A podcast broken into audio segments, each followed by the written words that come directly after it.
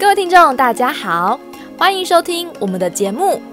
《学文学走江湖》。我刺客刺穿文学真面目。大家好，我是游侠，游出文学的美好时光。各位听众，大家好，欢迎收听我们的节目。今天我们要为大家介绍的主题是红炉的《鹿港沉浮记》。信仰是生活的绿洲。我们来帮听众呢稍微复习一下上一集我们介绍到鹿港沉浮记的什么状态呢？鸿芦呢在前半段写到了鹿港由盛转衰的一系列过程哦。这个过程的话，当然包含了天然的原因，就是鹿港逐渐的淤塞嘛，所以导致后来船就比较不容易可以进得来，但是。鸿芦认为，诶，这不是真正重要的原因哦，因为即使船没办法真的进来，但是我们可以用竹筏去运送货物啊，所以当时即使港口已经淤塞了，但是鹿港的贸易还算是兴盛的。但是自从日本政府统治鹿港之后，鹿港的面貌就彻底改变了，就从原本非常非常繁华的一个大都市，没落成。人烟稀少，甚至冷清的乡村哦，还有日本新盖的那些盐田，也导致一些问题，例如水灾等等的。那接下来我们要为读者介绍到第三段，第三段，鸿芦又要新发什么样的感受呢？就让我们继续听下去喽。第三段呢、作者呢就写到了往年呢，他。曾经呢，在鹿港沉浮，就是搭着小船游览这个地方的所见所感，所以他就写到了：与往年昔有沉浮游于海滨，是时新盐味新竹，旧盐田犹未竣工，余亦无心置于题下。作者呢讲到说，我以前呢带着朋友搭乘小筏在海边游览哦。当时呢新的盐田还没有开始兴建，旧的盐田也还没有完工，但是我也没有心情到堤防下，因为此时已经是日治时期了，所以在鸿芦心中已经产生了一种难解的伤痛哦。虽然作者因为呢，当时入港啊官员凶猛，而且官司严苛哦，所以无心呢到堤下，但是呢，他携带朋友来这边玩嘛，所以他们还是继续在海滨游历哦。那所以作者就接着写道：临海徘徊，海水浮天如历，一百万里如银，晃漾碧绿如琉璃。这段描写非常非常的有画面感，因为它使用了大量的视觉描写，而且非常的诗意哦。而这诗意的营造呢，就是因为它用了一些譬喻修辞哦，尤其是名喻哦。那我们就带领听众深度的来剖析。所以呢，作者呢就首先写到了，在靠近大海的地方呢，乘着船来回晃动，海水上有天空，而且形状就如同斗笠一般，然后一片银白色宽阔的海洋映照着天光，海水浮动荡漾，碧绿的如同琉璃。而这边的话呢，有一段我真的非常的喜欢哦，就是呢大量的明喻修辞的部分哦，还讲到海水浮天如历，就是呢还讲到。海海面上的天空就像斗笠一样，这个譬喻修辞本身就非常的生动哦。然后接下来又紧接着一百万里如银哦，就海面的海水映照着天光，就如同银闪闪在发亮的东西一样哦。然后下一句你以为就结束了，但其实没有，下一句还要马上接到晃漾碧绿如琉璃，海水那个飘荡的样子呢，碧绿的就如同琉璃一般美丽动人哦。在写景的部分，鸿芦真的非常非常的用心哦，由此也可以感受他他古典文学的那个底蕴，真的非常的浓厚哦。他第一段就写到了“夕阳欲下，月钩初上”，用了对偶修辞哦。那这句话什么意思呢？他讲到夕阳将要落下，如同钩子的弯月刚刚升上天空。水鸟不飞。此时的话呢，水鸟呢也不飞，不再飞翔了，因为就回家了嘛，要休息了嘛。然后撑高的船夫也撑着船桨，朝着新沟不断地缓慢前进，靠近鹿港的旧港口，一切都是非常祥和的黄昏景致哦。向时孤帆所出入者，时以鱼为沙滩，为居民除作菜圃矣。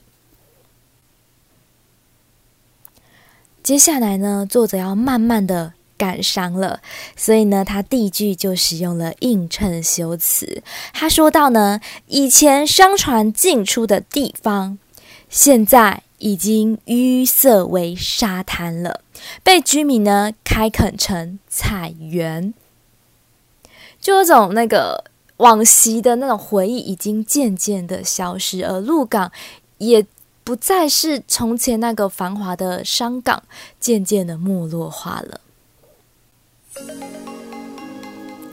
沿新沟而南至于大桥头，则以切鹿港之首尾而全观之矣。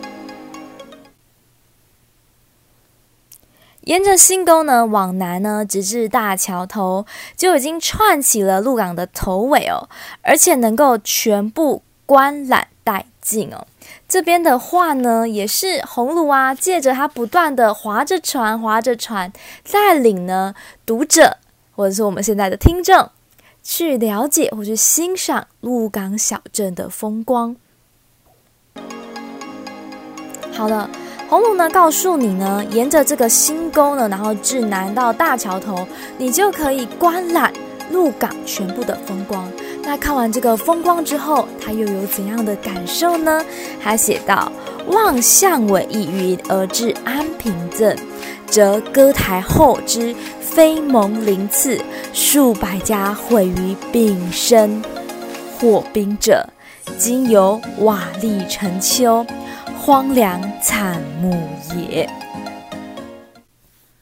好，往前望过去呢，鸿臚提到了安平镇哦。那这个安平镇呢，现在看起来是什么情况呢？其实是有一点惨不忍睹的。他说呢，割台之后啊，整个飞甍鳞次，这个飞甍指的是高大的屋宇，高于怎么？原本是排着很整齐的，鳞次是节次鳞片啊，排得很整齐，但是全部都怎么了？毁于丙申兵火者。这个丙申兵火就是兵火，丙申的话呢是呃时代，那兵火的话呢指的是战争，它是一个借代修辞。那丙申指的是明治时期哦，所以说都毁在日本政府的这个战争之中哦。然后呢，现在全部都变成瓦砾成堆，而且呢惨状荒凉。更重要的是，发动这些战争，日本政府呢他们是毫无作为哦，就任由这个地方呢衰败凋零哦。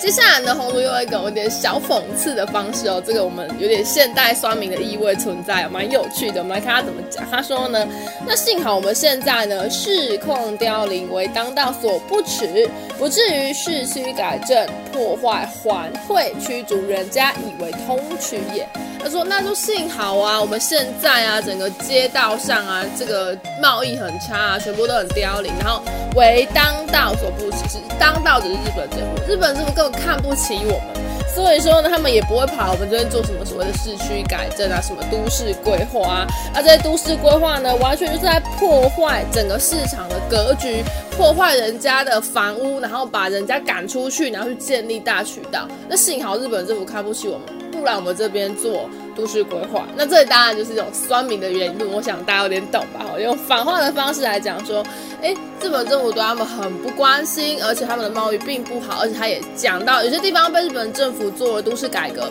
而这些都市改革在鸿臚眼中其实是很破坏格局、破坏原本人民生活安顿的方式的。这其实让我想到了，每一次在做都市改革的时候，其实都会有类似这样的声音出现。那我觉得。我们可以把日治时期鸿臚的作品跟我们现在做一个连接。比如说呢，台南市目前就常在处理所谓的铁道东移的问题，那它其实是种都市改革破坏格局的状态。那鸿臚在这里就讲说，诶，日本政府在某些情况下，它对某些都市进行都市改革，它其实会破坏格局的。那当然，他就用反讽说，那幸好我们鹿港太烂了，烂到日本政府都看不起，也不来做都市改革。其实这个讽刺意味非常非常的浓厚。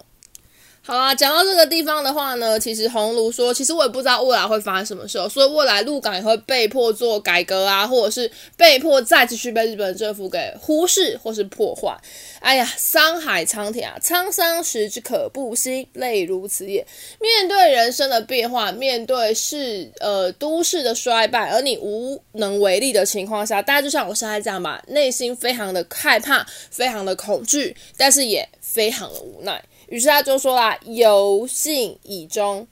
舍福而不。我已经不想再游玩了，我就直接把这个小船呢下了小船回来了哈。因为这个感觉到未来的茫然，感觉到身为一个知识分子活在这个时代，你的无可奈何、无所作用，那这对知识分子来说其实很深很深的打击哦。”他呢看着远方哦，这其实画面写的很漂亮，但我想听众应该是很有感觉，就是你看着远方的灯火，有时候晚上我们看远方的灯火，会看到那个都市的感觉，好像有人陪伴你啊，或是看到这个地方的繁荣跟生命力。那鸿臚这时候远望鹿港那个曾经繁华一府二路三艋舺的鹿港，它的灯火呢哦一直亮着。他说呢，以前呢是这个好几万家灯火，万家灯火通明的情况，如今啊只剩下三千家而已啊。这是一个映衬修辞嘛，现在已经熙熙攘攘、稀稀落落，完全没有东西，完全没有太多繁华、热闹跟活力的情况了。唉，只能说我非常的感慨呀、我想读完《鹿港沉浮记》。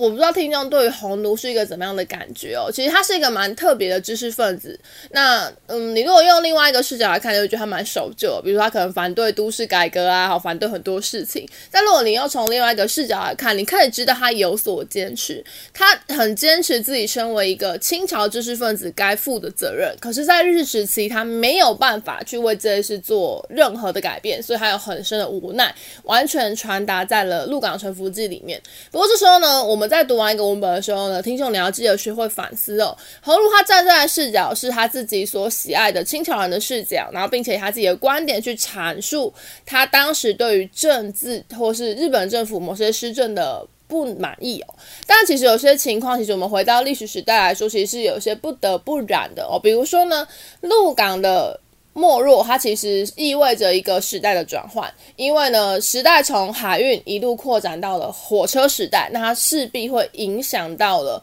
整个鹿港。可是放大到台湾来说，其实火车的兴建其实是有其必要性的哦。那鹿港它的淤积也不是日本政府造成的，那因为鹿港它本来在这个地理环境下就会产生淤积哦。那淤积多年之后，其实也很难再做贸易哦。鸿臚所认为的，我们就乘着小船去运送，它其实还是有一定的危。难之处的。那至于盐田的事情呢？那其实也是很难去讨论说，那到底新建盐田是对日本政府好或不好的事情？因为日本政府当然希望替鹿港鹿港人重新找到一个生计，但是在压迫之下，或许有一些不合理的地方，但重新找到新的产业，这个用心其实也不一定就是不好的哦。而且讲到都市改革，都市改革对每一个国家来说，它有一期一定的必然性哦。那当然它一定会破坏少数的人，是很大部。部分的人某一些生活的安定性，可是可能是对整体城市发展是好的，所以这就看你在哪个视角去看事情哦。那我们今天在讨论鹿港的。《鹿港沉浮记》的时候，并不是为红炉说话，我们只是替红炉呢，